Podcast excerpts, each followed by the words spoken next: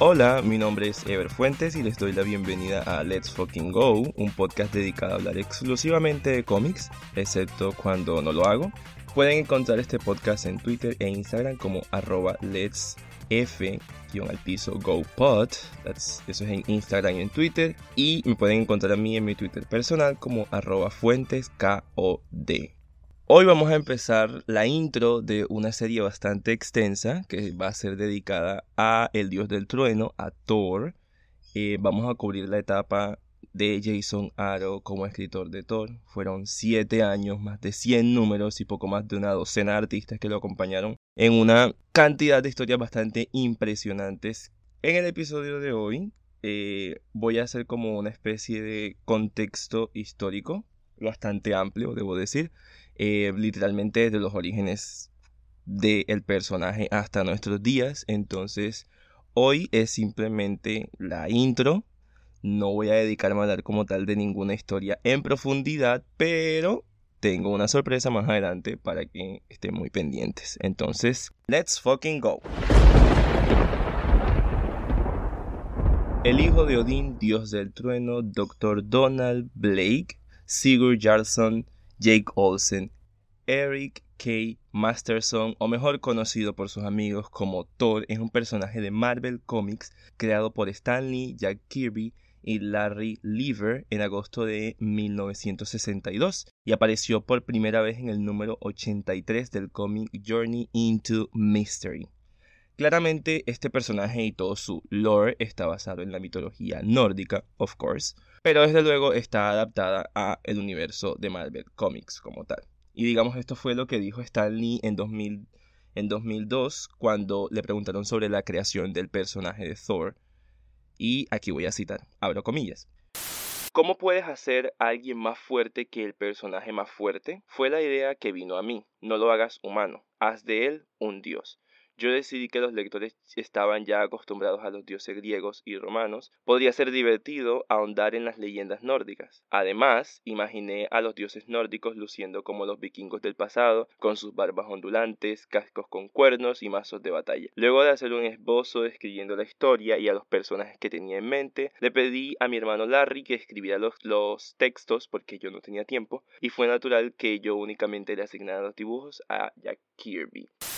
Esto se le preguntó a Stanley y esto, digamos, sale de uno de los personajes más fuertes en el universo eh, Marvel, indiscutiblemente, es Thor. Y después Stanley estaba tratando como de expandir las historias en el universo Marvel. Estamos hablando cuando apenas estaba iniciando Marvel, Marvel Comics. Y el personaje más fuerte era Thor. Era, perdón, no Thor, era Hulk. Entonces, ¿cómo hacías un personaje más grande que Hulk? Pues indudablemente ya no podías hacerlo humano, sino que tendrías que llevarlo a la parte de la deidad. Y eso fue lo que ocurrió con Thor. Desde su debut en el 62, Thor ha sido escrito y dibujado por leyendas en el noveno arte. Stan Lee y eh, Jack Kirby en sus inicios, ellos fueron los creadores, obviamente. Eh, tenemos la etapa de Walt Simonson de 1983 a 1987. Tenemos la etapa que fue escrita y dibujada por Tom DeFalco y Ron Friends de 1987 a 1999. Tenemos la etapa también de Dan Jurgen después de esta eh, y Michael Avon Oyming de 1998 al 2004. Más adelante, entonces de 2007 a 2012 vendrían estos creadores que vienen siendo John Romita Jr., Michael Skrasinski, espero así se diga su apellido, Skrasinski, Kieron Gillen y Mac Fraction, ellos fueron los que estuvieron desde 2007 a 2012 con las historias de Thor. Y desde 2012 hasta nuestros días vamos a tener a los escritores y artistas que son Jason Aaron, que, de quienes voy a hablar más tarde, Zach Rivik, Russell Dotterman, Oliver Coipel, pero creo que se dice Olivier Coipel en italiano, pero parece, no sé, no sé mucho italiano. Donny Cates y Nick Klein, ellos son los que actualmente están haciendo el rol de Thor.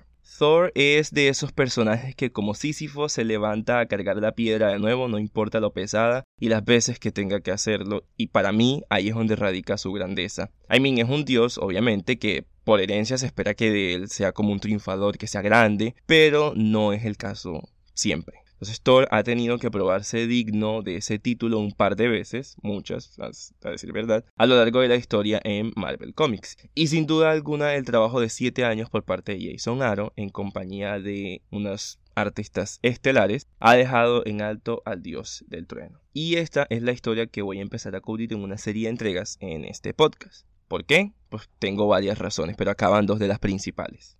Número uno, con el run de Jason Aaron, yo conocí muchísimo más del personaje y se ganó mi respeto. Antes era un personaje como que medio me para mí, pero con esta historia larguísima de 7 años fue como que wow, todo. O sea, mis respetos.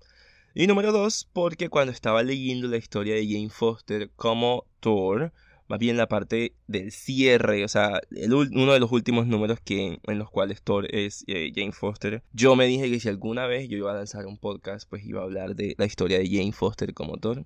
Y pues eso es lo que estoy haciendo, cumpliéndome a mí mismo esa promesa de hace cule poco de años. Entonces, ¿cómo vamos a hacer este viaje? Pues bueno, vamos a empezar por el principio, obviamente. Ya les di, di como una un contexto histórico desde sus inicios, que empezó con Stanley y con Jack Kirby, y bueno, todos estos otros artistas y escritores que participaron en él, pero yo me voy a enfocar específicamente desde el 2012 hasta nuestros días. Entonces, como ya había mencionado, la etapa de Jason Aaron como escritor principal de Thor empezó en 2012 y terminó en 2019. Son siete años, oh my god, montón de años, más de 100 números y los vamos a cubrir todos aquí en este podcast. Este es mi propósito, I swear to God. Pero antes de mandarme como con la hoja de ruta de cuáles son las historias que vamos a estar cubriendo, quiero que conozcan a Jason Aaron, el escritor principal de este run de Thor. En cada una de las entregas de esta serie de episodios voy a tratar de hacer una especie de mini reseña de los creadores es decir, del escritor o de la escritora o del artista que esté, digamos, involucrado en la historia. Y en este caso, el primero va a ser Jason Aaron. Jason Aaron es un galardonado escritor de cómics, mejor conocido por su trabajo con Marvel Comics, incluida una carrera histórica de 7 años en Thor que servirá como la base para la película de Marvel Studios Thor, Love and Thunder. También ha trabajado en otros reconocidos personajes escribiendo Wolverine, Doctor Strange, Ghost Rider, Conan the Barbarian y el relanzamiento de Marvel en 2015 de Star Wars, que fue el cómic estadounidense más vendido en más de 20 años. Aaron es el escritor actual de la cabecera principal de Avengers en Marvel y su spin-off Avengers Forever junto con una nueva serie de Punisher. Su trabajo como creador independiente, aclamado por la crítica, incluyen Southern Bastards de IMAX Comics, ganadora de un premio Eisner y un premio Harvey, y la serie criminal más vendida del New York Times, Scalp, de Vertigo Comics. Aaron nació y creció en Alabama y actualmente reside en Kansas City. Esto que acabo de leer es la biografía, entre comillas, oficial que pueden encontrar en jasonaaron.info, su sitio web. Pero hay muchísimo más que saber de Jason. Empezar diciendo que nació el 28 de enero de 1973 en Jasper, Alabama. Actualmente pues tiene 49 años haciendo unas matemáticas básicas.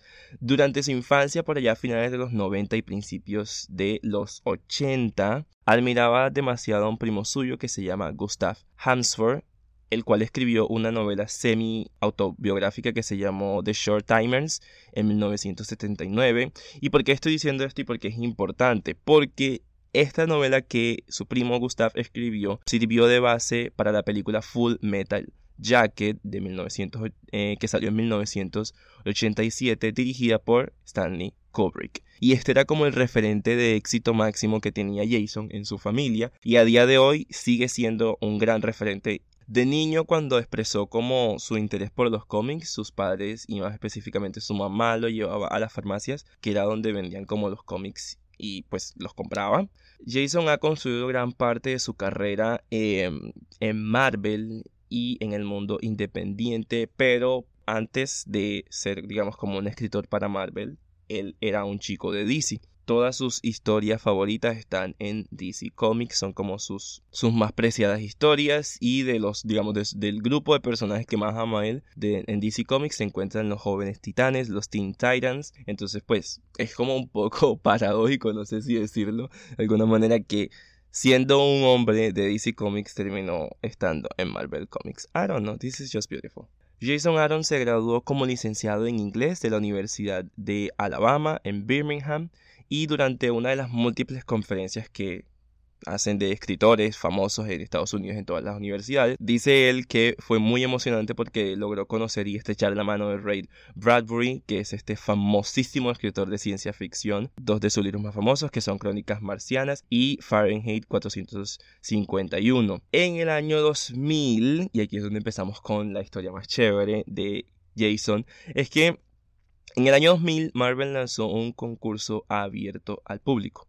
Esto no lo han vuelto a hacer más nunca de los nunca. La idea era que cualquier persona podría crear un pitch de 10 páginas de un personaje, el que quisieran, y si ganaban, Marvel los iba a contratar. De nuevo, esto es algo que ellos nunca han vuelto a hacer. Entonces lo que hace el man es que él crea su sinopsis y la manda por correo y pues no escucha nada por meses. El punto es que en 2001 recibió un mensaje de voz de un editor de Marvel Comics y le dice como que querían hablar con él. and I was at work one day and had a voicemail on my uh, phone from an editor at Marvel who wanted to talk to me. And literally, my first thought was, "That's really shitty that he's calling just to tell me I didn't win. Like, why would he do that?" Uh, but I did win. That was my first published work. Was a ten-page Wolverine story, and o sea, él ni siquiera sabía o pensaba por ningún momento que iba a ganar ese concurso. Él simplemente lo hizo como, ajá, por descarte y ganó, ganó y, o sea, boom, uno de los mejores escritores que tiene Marvel hoy día. ¿Qué debo decir? Mm, muchas de las historias que él está sacando actualmente en Avengers no es lo mío. Yo aquí estoy haciendo como todo este gran resumen y reseña de Jason Aaron, pero papi, o sea, lo que está saliendo como con los Vengadores no es como lo mío. Por eso creo que nunca voy a reseñar eso acá, porque solo voy a reseñar los cómics que más me emocionan. So, there is that. Su pitch fue lanzado entonces en el número 175 de Wolverine Volumen 2 en el año 2002. Y acá eh, van a escuchar a Jason explicando un poco de qué iba el cómic como tal. I think Wolverine 175, which was me kind of doing Wolverine in a Flannery O'Connor story. It's Wolverine encountering this woman in the middle of the woods who's got a flat tire and he's trying to help her and get her on her way because he knows some dangers about to come following him through the woods. And meanwhile, they're having a discussion about God and about religion. So even at that point, this was that was 2001, 2002, I think, when that story came out. I think you could start like the arc I took Wolverine on over the course of seven years. You could start in that 10 page story. You know, mm-hmm. I think a lot of that stuff builds over everything I, I did with him. Wolverine está huyendo de unos matones locales. Esto es en Alabama, of course. Es en Alabama porque, ajá, él es de Alabama. Cuando se encuentra con una mujer que tiene un neumático pinchado. Se detiene para cambiarle el neumático rápidamente ya que, la, ya que lo persiguen. Ella le agradece y le dice que es un buen hombre. Wolverine lo niega, pero ella le dice que ore. Le pide que ore. Desafortunadamente los perseguidores de Wolverine llegan y la matan. Entonces Wolverine mata a sus atacantes y le da a la mujer el mejor, la mejor sepultura que puede darle y deja a los matones en la mitad de la calle.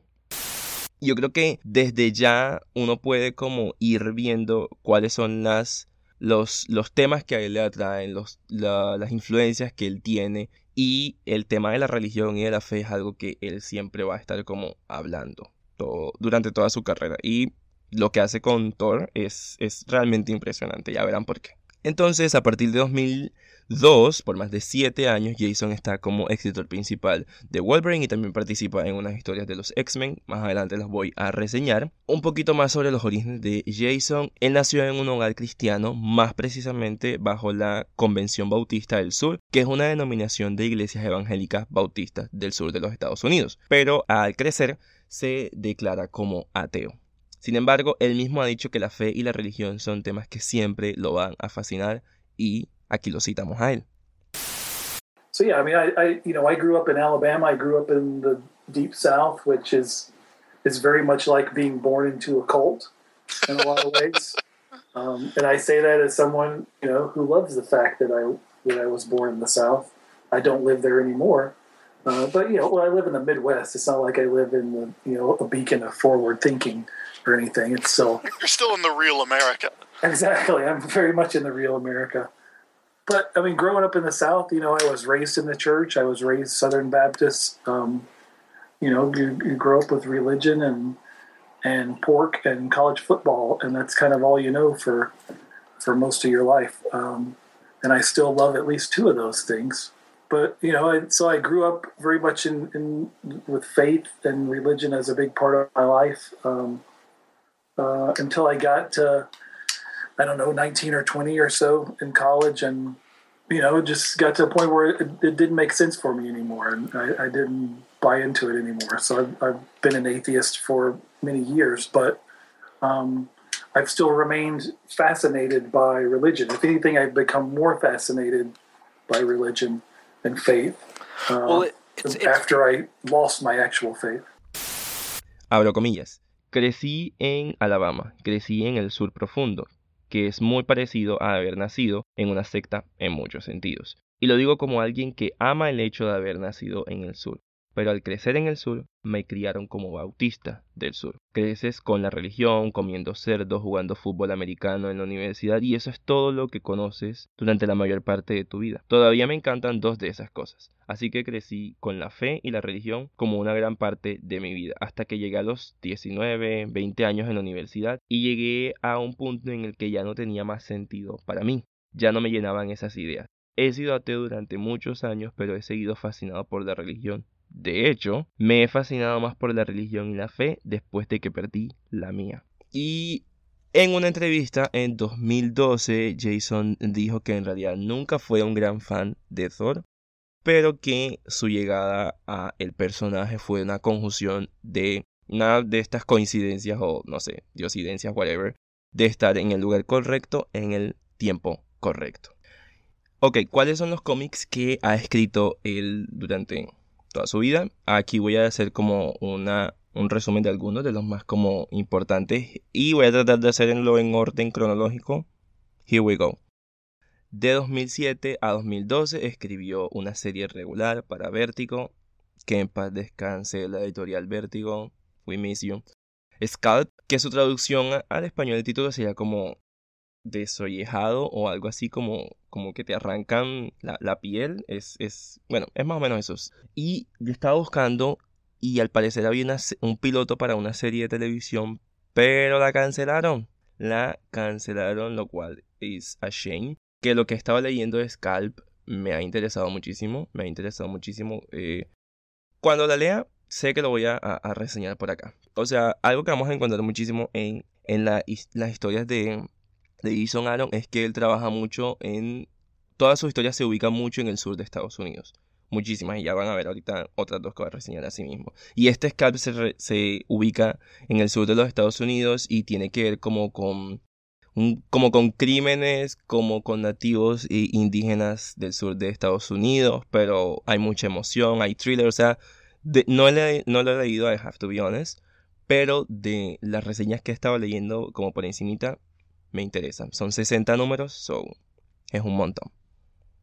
En 2006 hizo una miniserie, dado que era un éxito Scalp, entonces él presentó una miniserie que se llamó The Other Side, también en Vértigo, la publicaron, creo que son 4 o 5 números. En 2008 firma un contrato de exclusividad con Marvel Comics, el cual no afectó en, de ninguna manera su run en Scalp. Porque muchas veces lo que hacen eh, las grandes editoriales es que al firmar un contrato de exclusividad te obligan a cerrar todo lo que estés trabajando en otro lado. Que fue lo que ocurrió un poco con Tom King cuando pasó a DC Comics. Pero se salvó de Visions, que algún momento voy a reseñar de Visions acá. Swear to God, mi cómic favorito del mundo mundial, siempre. Eso fue en 2008, firmó el contrato de exclusividad. En 2008 también hizo algunos números eh, en DC Comics de Hellblazer, de eh, Constantine, del número 245 el número 246 con Sean Murphy, este dibujante bien chéverito de cómic. De 2008 a 2012 hizo trabajó con grandes personajes. Trabajó con Ghost Rider, trabajó con Black Panther y hizo la historia Punisher Max, que la línea Max de Marvel Comics, válgame la redundancia, es una línea con la cual ellos se dedicaron mucho a hacer como a llevar a los personajes a el gore máximo, o sea, sangre, a cosas nasty, pero con historias realmente emocionantes. Yo leí Punisher Max hace, pucha, no, no son, no, como seis años más o menos. Eh, la pandemia me ha dejado como muy mal ubicado con el tiempo, pero hace muchísimo tiempo y la historia es impresionante. De verdad que sí, full full recomendado Punisher Max. De 2002 a 2014, cerca de 12 años, em, él estuvo escribiendo para la línea de los X-Men. O sea, 12 años, like, media vida, es un montón de tiempo. Escribió Wolverine, Wolverine versus The X-Men, escribió X-Force, escribió X-Men Schism, que es como X-Men eh, Cisma, que fue un evento con Kieran Gillen, uno de mis escritores favoritos en la actualidad. Kieran lo amo demasiado. Schism fue un evento que, digamos, en la línea X-Men tuvo grandes impactos, pero en algún momento hablaré de los X-Men. Créanme, voy a hablar de los X-Men. O sea, se vienen, se vienen los X-Men, créanme que sí. En 2012 hizo parte de los escritores principales de Avengers vs. X-Men, un evento bastante polémico, por decirlo de alguna manera, pero a mí me gustó, o sea, en la época me gustó. Siento que si le doy como una relectura voy a hacer como que, mm, ¿por qué? ¿Por qué lo hice? Pero, pero en algún momento lo, sé, sé que lo voy a reseñar acá. De 2011 a 2014 participó en una serie regular eh, llamada Wolverine and the X-Men, de los cuales yo leí cuando iban saliendo como numerito por numerito semana a semana. Y era bonito, era bonito porque era Wolverine siendo como un profesor, literalmente, en la escuela. Era, esto va después de que eh, Jean Grey, no mentira, Jean Grey no. Después de que ocurren los eventos de Avengers vs. X-Men, eh, se da esta serie. Y es chévere porque eso es, imagínense, Wolverine, todo gruñón, todo él, siendo un profe a un montón de mutantes que apenas están descubriendo sus poderes y están y son adolescentes, entonces tenemos todo este montón de hormonas. Es chévere, es chévere. Digamos, yo siempre yo soy de las personas que a mí me gustan los cómics que me ponen como a pensar, como que uff, ponerme loco, ponerme a pensar en lo uno en lo otro, dame profundidad, dame aquello, pero también los cómics pues, son chéveres como para reír, para sacarte una risa, para divertirte un rato y esta es una, una, una, una serie que realmente para mí en esa época lo hizo. So, Wolverine and the X-Men recomendada para leer. En 2015, Bombos y Platillos hace Marvel Studios su gran relanzamiento. Bueno, no relanzamiento, lanzamiento. Wow, wow, wow, wow. Tengo que interrumpirme aquí mismo para decir que no es Marvel Studios, es Marvel Comics. Marvel Comics quien hace el relanzamiento de Star Wars. No sé por qué dije eso. Marvel Comics. ¿Ok? Continúa. De la línea de cómics de Star Wars que a día de hoy él sigue escribiendo y que en Let's Fucking Go vamos a tocar definitivamente en el futuro. O sea, sepan que se viene, se vienen cómics de Star Wars en este podcast.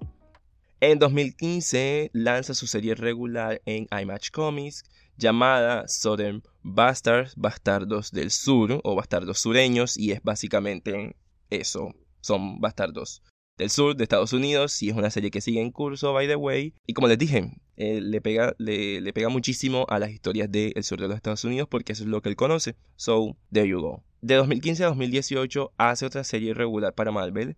Eh, la serie de Doctor Strange. Esto lo hace con el dibujante Chris Bachalo. Esta etapa se llamó como los últimos días de la magia o los últimos días de lo, lo mágico de las Days of Magics fue bastante bueno. En resumen, lo que ocurrió fue que de otra dimensión, una especie de seres como tecnológicos, eran como alienígenas, pero que era como que tenían una, aberración contra la magia impresionante y empiezan a consumir la magia de todo nuestro universo. Y poco a poco Doctor Strange tiene que arreglárselas con objetos mágicos súper básicos, tratar de vencerlos a todos.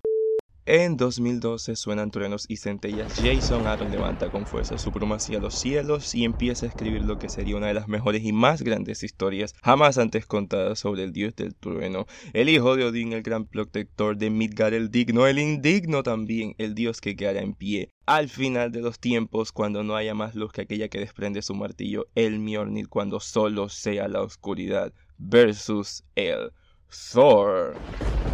De 2012 a 2019, Jason Aaron se despacha con una historia digna de ser contada muchísimas veces, de ser leída por todos nosotros, porque de verdad se ganó el respeto dentro de los lectores y no por nada está siendo adaptada ahora mismo. Para cuando salga este podcast ya habrá salido la película Thor, Love and Thunder, la película número 4 del MCU de El Dios Nórdico. Y bueno, más adelante voy a contar como todo lo que tuvo que hacer Jason Aaron para llegar hasta acá, donde estamos a día de hoy, que ya él terminó su paso por, por Thor, pero fueron siete años, más de 100 números que él escribió en compañía de grandes artistas que, de nuevo, valen la pena ser, ser, ser mencionados. Premios, nominaciones y galardones de Jason Aaron, pues bueno, aquí va una lista.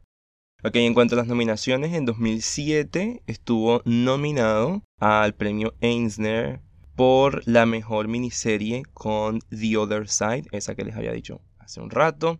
En 2015 también estuvo nominado a un premio Eisner como mejor guionista por Southern Bastard, Bastardos del Sur, Original Sin, que es un evento que voy a contar ahorita, por lo que estaba escribiendo en Thor y por Men of Wrath, entonces, son unas series que en 2015 lo nominaron. En 2015 también lo nominaron por Southern Bastard, Bastardos del Sur, como mejor serie regular. Una cosa es mejor guion y otra cosa es mejor serie regular. Y ese mismo año también lo nominaron a un premio Harvey como mejor guionista por, de nuevo, Bastardos del Sur. O sea, no por nada está bastante nominada esa serie y muy seguramente me voy a animar a reseñarla en este podcast más adelante. Ahora, ¿cuáles fueron los galardones que tiene Jason Aaron? Bueno, en 2015 se ganó el premio Harvey por la mejor nueva serie de Bastardos del Sur, Southern Bastards. En 2016 se volvió a ganar eh, otro premio con Bastardos del Sur, un premio Eisner, actually, en 2016 y en 2016 también se ganó otro premio Eisner como mejor guionista por Bastardos del Sur por el relanzamiento de Star Wars, por lo que estaba escribiendo en Doctor Strange, por lo que estaba escribiendo en Thor y por Man of Wrath. Entonces, bastante galardonado nuestro querido compañero Jason Aaron. Ahora, ¿por qué me tomo el trabajo de hacerle como un perfil a Jason Aaron y por qué me va a tomar el trabajo de hacerle un perfil al resto de creadores y creadores en el futuro? Si soy honesto, lo estoy haciendo por mí. Me interesa conocer la vida de estas personas, me interesa conocer la vida de las personas que me han dado historias tan hermosas que me han hecho llorar, pero también me han emocionado, me han hecho reír. Me interesa conocer de dónde vienen, me interesa conocer su background. Siento que eso va a informar mucho más el por qué hacen las historias que hacen, entonces lo hago en parte, esto, estos perfiles los estoy haciendo por mí, pero también lo hago porque quiero que la gente también los conozca y les conozca, conozcan más de quiénes son, de su historia y por qué son, digamos, como dignos de ser escuchados y de ser leídos. Ahora mismo estoy trabajando en el perfil de G. Willow Wilson, que es la, una de las creadoras de Miss Marvel, y su historia me parece realmente impresionante. Ella creció siendo como atea, pero después se fue para Egipto, trabajó en el Cairo como periodista y por cuestiones de la vida conoció el Islam y su vida y su, perspectiva de todo cambió a partir de eso y eso a mí me parece una historia, digamos que todavía es la hora, estoy trabajando en eso, de como de craquear, no sé, como de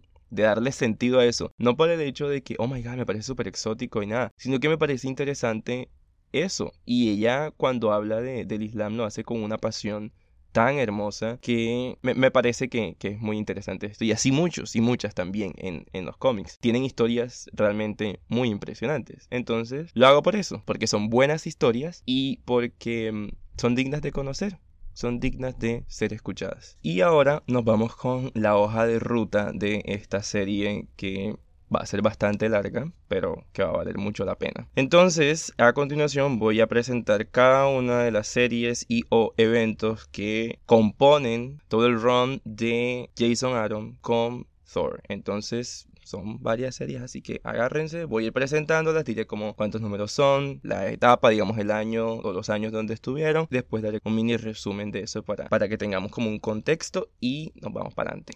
So, la primera serie que vamos a estar cubriendo acá va a ser la serie regular Thor, God of Thunder, el dios del trueno, que va del número 1 a el número 25. Son 25 números, mi gente. 25 números. Y nada más estoy pensando, si con Moon Knight, que solamente fueron 14 números, me demoré casi dos horas, ¿cuánto me va a demorar con estos que son 25? I don't know. I don't know, pero bueno, aquí vamos. Esta, pero es, que es muy interesante la serie, es muy buena. O sea, la estoy leyendo ahora mismo porque es la que estoy preparando. Y uff, es un montón, es un montón. Ah, bueno, empezó en 2012, fue cuando Jason Aaron tomó el, el trono y empezó a escribir sobre Thor. Y esto fue lo primero que él escribió. Y de 2012 a 2014 salieron estos 25 números. Entonces, ¿qué tenemos aquí en esta serie de Thor, el dios del trueno? Pues tenemos las maravillosas y terroríficas desventuras de Thor y sus amigues, Gore, Malekith y el Minotauro.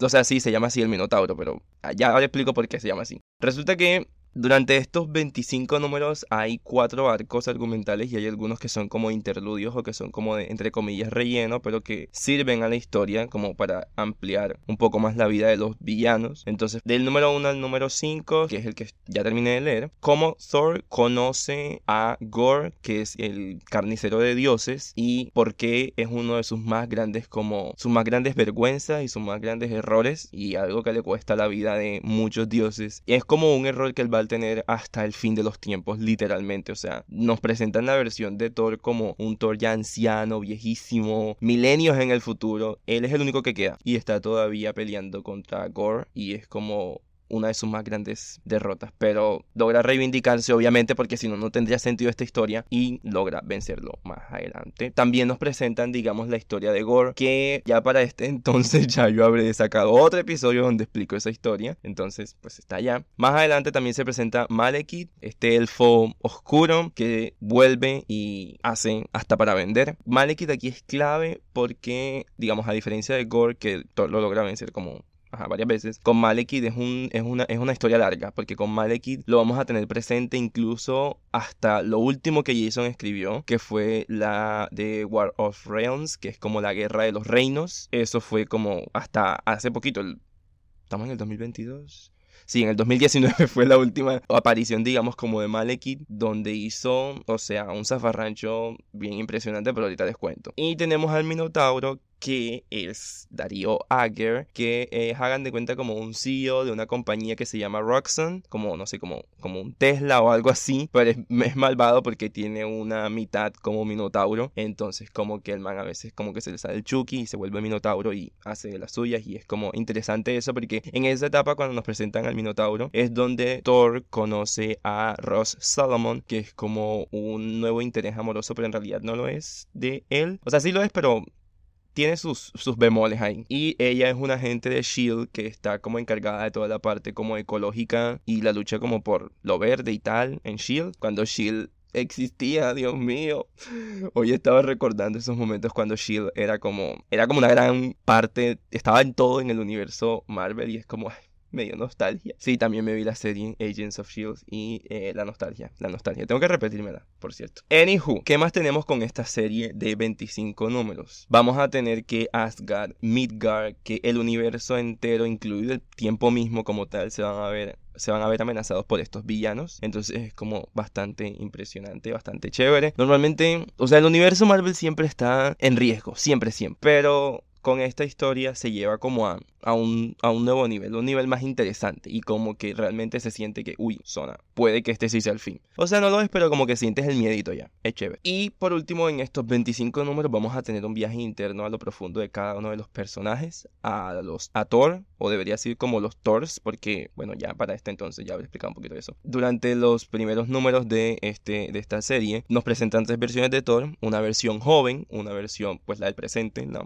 madura entre comillas y una versión ya anciana. Y también nos presentan a cada uno de los villanos y como sus intereses, por qué hacen lo que hacen. Es, es, es chévere, es interesante como ese viaje a lo profundo de, de, del personaje, de sus intereses, de sus motivaciones, que normalmente en otros es como, ay, es malo y es malo y ya. Es como, ok, sí, sí. Pero es bacanito cuando te llevan a conocer el porqué de las cosas dentro de un villano y eso para mí es como que lo hace ganador a esta serie. Entonces, eso va a ser lo primero que vamos a estar cubriendo. Thor, God of Thunder, Dios del Trueno, del número 1 al número 25. Mándame ayuda, mándenme buena energía para esto.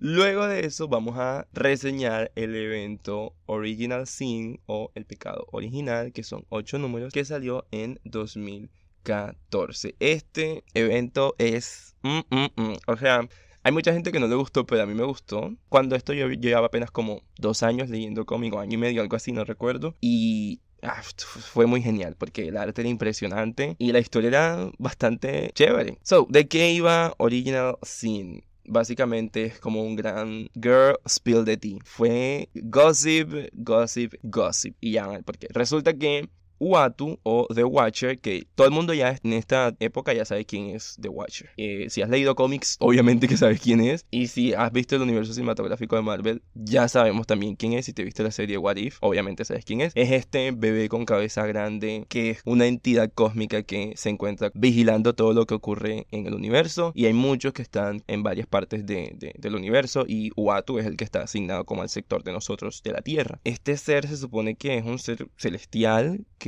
como que es eterno, pero aparece muerto en la luna y no sabemos cómo ocurre eso. Es como, ¿what? Lo encuentran muerto, sin los ojos, o sea, es una escena bastante impresionante. Bueno, cuando salga este podcast va a salir también un hilo, como obviamente con todas estas series, y van a tener ustedes ahí las imágenes de cómo se encontraron a Watu muerto en la luna. Entonces es como impactante. Entonces, mientras se está tratando de resolver este crimen de una manera muy crazy, son liberados todos los secretos de Wat. Todo lo que él había conocido en su vida una larga, larga, larga y extensa vida. O sea, como que todo el mundo lo empieza a conocer. Y son un montón, o sea, es un montón. Entiendan que Uatu es como esta figura de como omnipresente.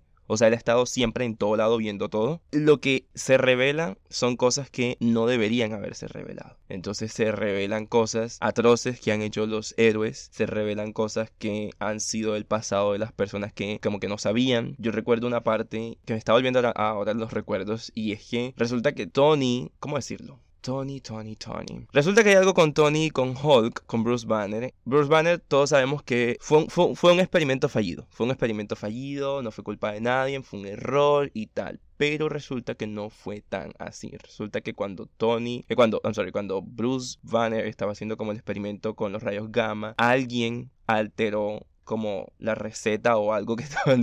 No es la receta, pero es como, como el experimento. Y resulta que por culpa de Tony, pues o sea, fue, fue Tony Stark, es que eh, Bruce Banner se volvió Hulk. Y eso es algo que no se sabía. Fue algo como muy fuerte cuando él se enteró y hay una miniserie como un tie-in, que es como una serie que se desprende de este gran evento donde se explica qué fue lo que ocurrió y bueno, ellos dos pelean y es como que, ah, ¿por qué me hiciste esto? Me arruinaste la vida. En fin, es un drama gigante. O sea, de ese calibre son todas las, las los secretos que son liberados. Todos los trapitos salen al sol, de muchos héroes, de muchos villanos, y todos tienen que lidiar con esas consecuencias. Uno de los que tiene que lidiar con esas consecuencias es Thor, porque pierde el Mjolnir. Ahí deja él de ser digno de levantar el martillo y ya no puede, como obviamente levantarlo más, más nunca, por un largo tiempo. Y es lo que nos lleva ahora a otra serie que voy a comentar más adelante, que es cuando Jane Foster se convierte en la nueva Thor. Pero es, es, bastante loco todo esto que ocurre. Y este evento es lo que nos va a llevar también a que se descubra otra parte de la vida de Thor y de Loki que ellos no conocían. Y es que tenían una hermana. Esto donde se, digamos, se narra, donde lo van a encontrar, lo van a encontrar en un tie-in que viene siendo Original Sin Thor and Loki de Thend Realm. Pecado original, Thor y Loki el décimo reino. Son cuatro números, es una serie bastante cortita que salió también en el 2014. Muy rapidito, ¿qué es lo que ocurre? Dentro de los muchos chismes que Uatu tenía guardado, tenía guardado que existía un décimo reino. ¿Cómo así? Pues resulta que el universo Marvel como tal, el universo Marvel Comics, existen nueve reinos, que son como un copy de la mitología nórdica. Entonces tienes tú, bueno, los que ya conocemos, Asgard, que es el reino de donde viene Thor, Alfheim, tienes Jotunheim, que es el reino de los gigantes de hielo, tienes Midgard, nuestro reino, como la tierra, tienes eh, Muspelheim, que es como el infierno, tienes Nidavellir, que es el reino de los enanos, tienes Niflheim, que es como el, reino de la niebla y el reino del hielo, tienes eh, Svartalfheim, que es el reino de los elfos oscuros, que es de donde viene Malekith, muy importante que tengamos esto claro, Svartalfheim más adelante va a salir en el examen, no mentira, y tienes eh, Valheim, que es el reino de los Barnir, que es de donde viene la magia y donde viene como la mamá de, de Thor, Freya, bueno, de allá. Entonces,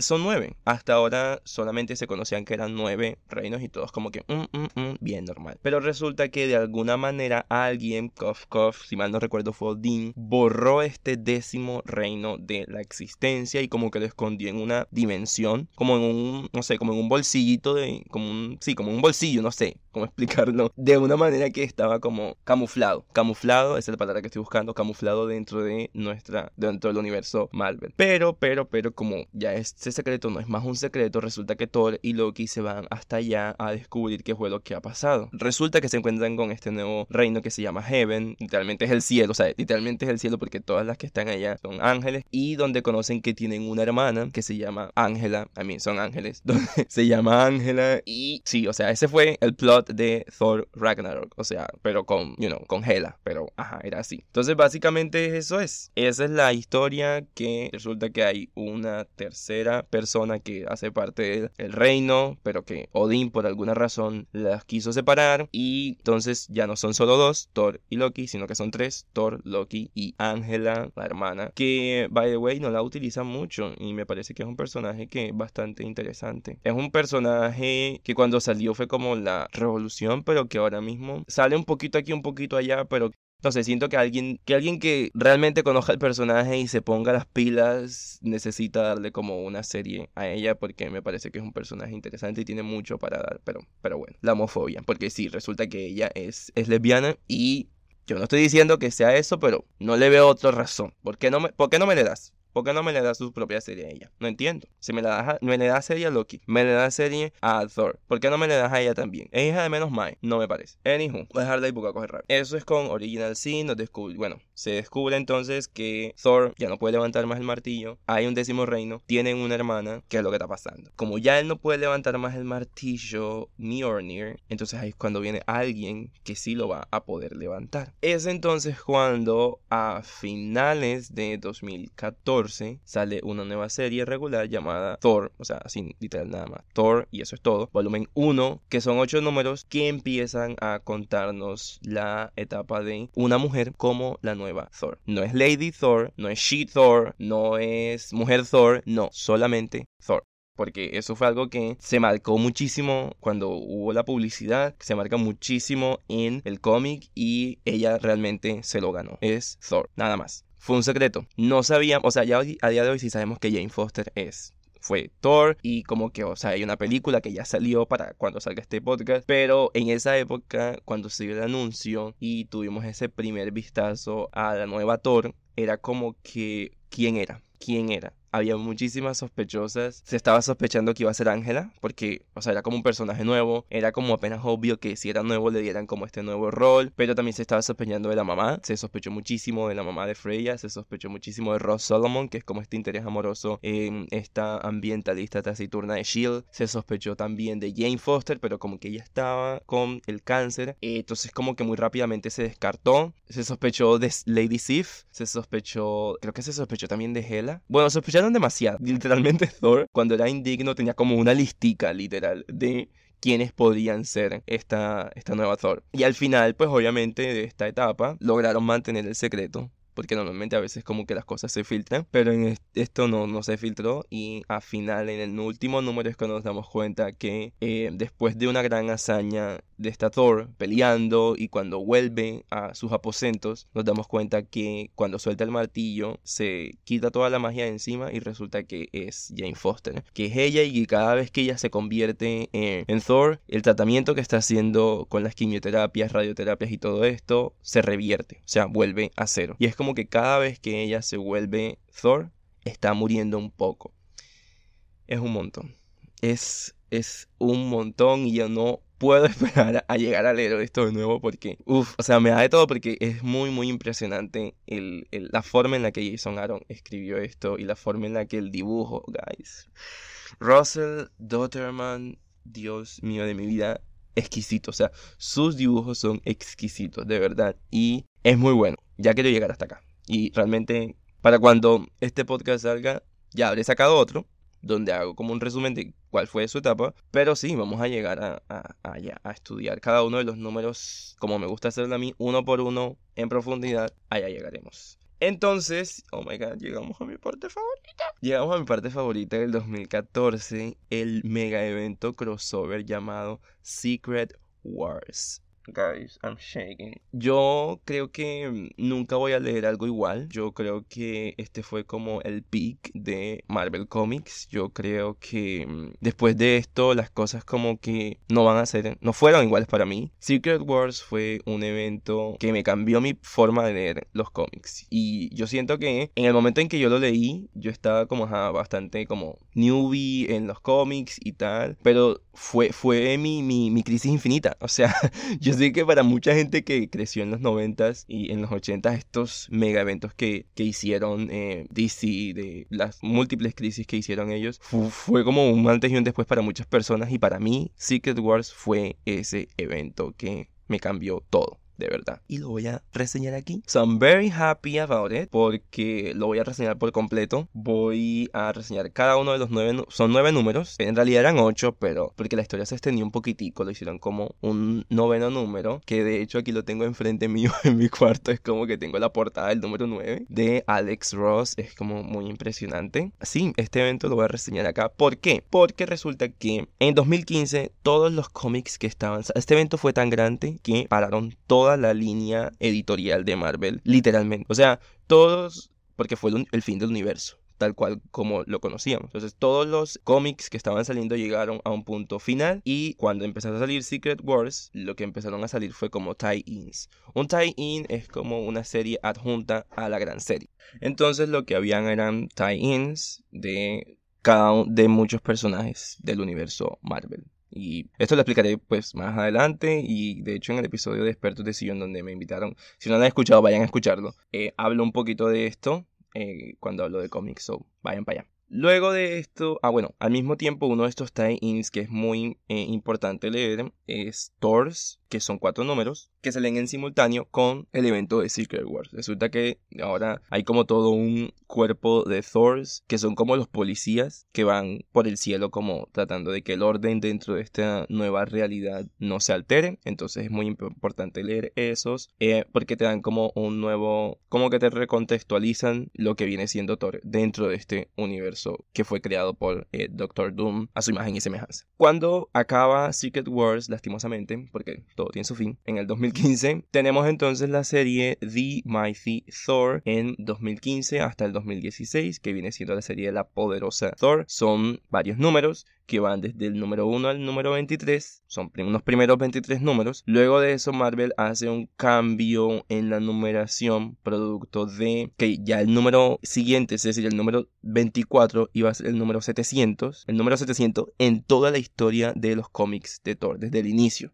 Entonces, como es el número 700, deciden no lanzarlo como el número 23, número 24, perdón, sino como el número 700 y de ahí salen unos 6 números más, que es del número 700 hasta el 706. Es un poquito enredado, ellos a veces hacen eso, pero cuando estemos allá, vuelvo y lo explico, como en mayor profundidad. Al mismo tiempo, en, eh, digamos, en este run de 2015 a 2016 sale una serie que se llama The Unworthy Thor, que es el Thor indigno, donde pues vamos a tener las aventuras de Thor tratando de, sí, ser indigno, o sea, de descubrir cómo se encuentra él ahora que no es Thor, que no tiene el martillo, que es indigno, pero que trata como de encontrar su lugar dentro del universo Marvel, básicamente. Y por último, al finalizar el número 707 de The Mighty Thor, el siguiente número que se lanza es un one shot con el que se cierra la historia de Jane Foster como, como Thor, que se llama Mighty Thor at the Gates of Valhalla, que es la poderosa Thor a las puertas del Valhalla. Y es que en los últimos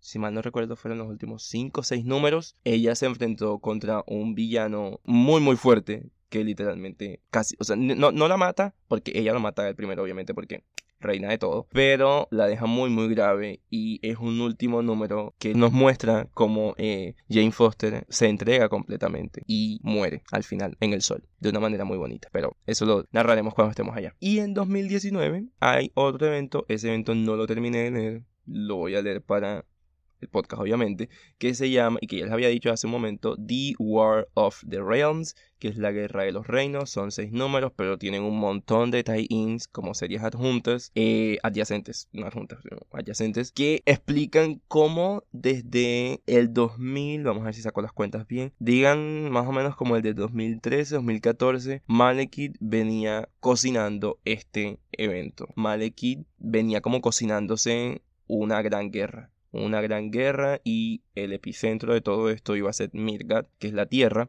Entonces es un evento bastante impresionante, el arte es preciosísimo, Russell Dotterman de nuevo deja toda la carne en el asador y esa es la, la guerra de los reinos, de los 10 reinos, todos llegan acá y se forma un berenjenal impresionante. No la terminé de leer, pero es interesante. Es interesante porque eso es una de las últimas cosas que Jason Aaron hace, la guerra de los reinos.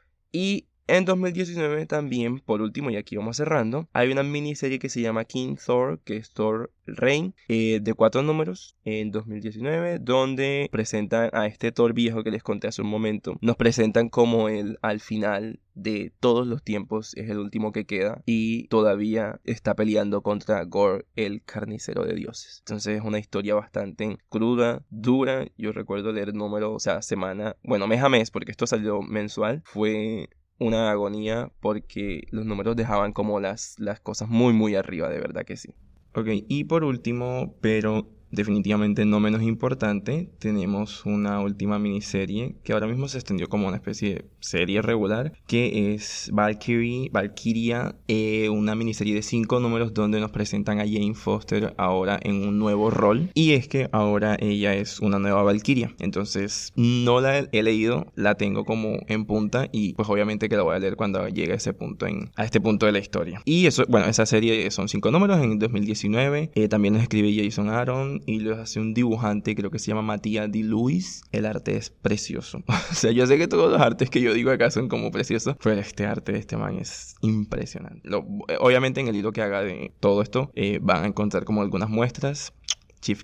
Y después de esto hay una nueva etapa de Thor con uno de mis eh, escritores favoritos en tiempos recientes que es Donny Cates y el dibujante Nick Klein que había participado, si mal no estoy, en números anteriores con, con Jason, pero no tengo que chequear. Pero sí, él definitivamente había participado. Y esta es una nueva etapa donde Donny Cates ha tomado el, el, legado de Thor y lo está llevando como a una etapa interesante. De, de, lo poco que leí fue que Thor, luego de todo esto que ocurrió, ahora sí puede levantar de nuevo el martillo, ya es digno y por alguna razón se convirtió como en el heraldo de Galactus, pero luego le quitó el poder, pero lo mató. Fue todo como un, un, enredo ahí porque venía como una oscuridad. O sea, literalmente, si mal no estoy, el nombre del villano que venía de otra dimensión era como el, la oscuridad o algo así y le tocó volverse heraldo de Galactus y después de eso como que acabó con Galactus para poder quitarle el poder. En fin, o sea, es bastante chévere y cuando lleguemos allá obviamente lo reseñaremos. Y eso sería todo.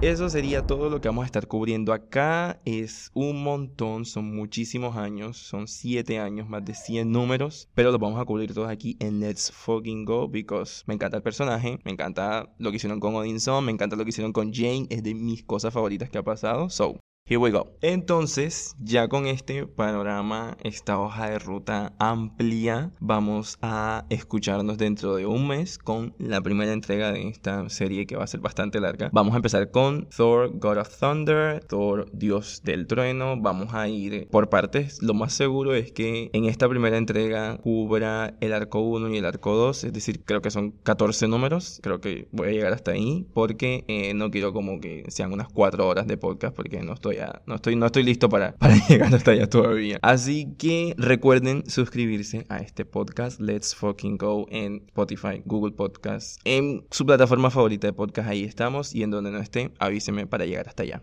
Recuerden también compartir este episodio con todos sus amigos, amigas, amigues, con su mamá, con su papá, con todo el mundo para que podamos llegar a más personas. También compartan sus comentarios, lo que les gustó, aquello que les haya interesado, algo que quieran que pueda explorar más en profundidad. Ahí lo voy a estar recibiendo en Twitter, en Instagram y pueden encontrar este podcast tanto en Twitter como en Instagram como arroba let's f guion al piso go y me encuentran en mi Twitter personal como arroba fuentes.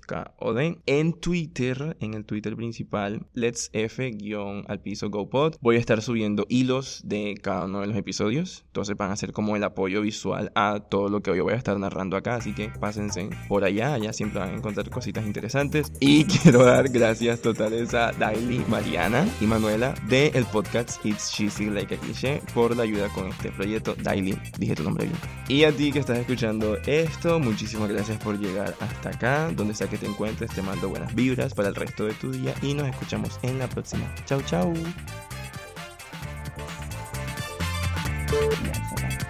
No lo logré. Oh my god, episodio 3.